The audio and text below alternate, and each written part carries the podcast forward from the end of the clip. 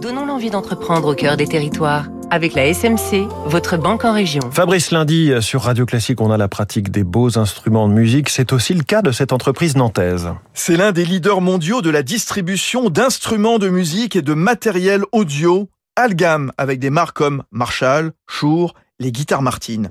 50 ans d'existence à Toiré-sur-Loire, au nord de Nantes. Son créateur, Gérard Garnier, à la fin des années 60, en pleine époque folk, se lance dans la fabrication d'instruments de musique traditionnels comme la flûte indienne.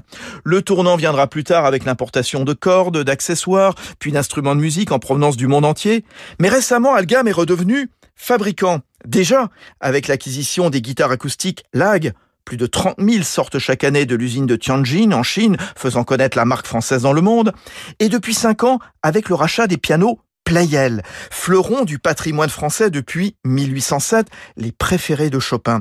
Les plus hauts de gamme sont fabriqués en Loire-Atlantique et vendus jusqu'à 80 000 euros. Le plus gros contingent, lui, est produit en Indonésie, proposé à 10 000 euros l'unité. En Asie et surtout en Chine, le premier marché mondial. Gérard Garnier, le fondateur d'Algam. En fait, si on a pu reprendre la, la, la marque de façon euh, rentable, c'est tout simplement grâce au marché chinois, effectivement. Évidemment, les quantités n'ont n'ont rien à voir, puisque s'il se vend 4500 pianos en, en, France par année, eh bien en Chine, il s'en vend 350 000. Donc ça n'a ça n'a rien à voir au niveau de la production. Accélération aussi sur le e-commerce pour Algam, qui a repris en début d'année son voisin nantais, Woodbrass, leader français de la vente en ligne d'instruments. C'était Territoire d'excellence sur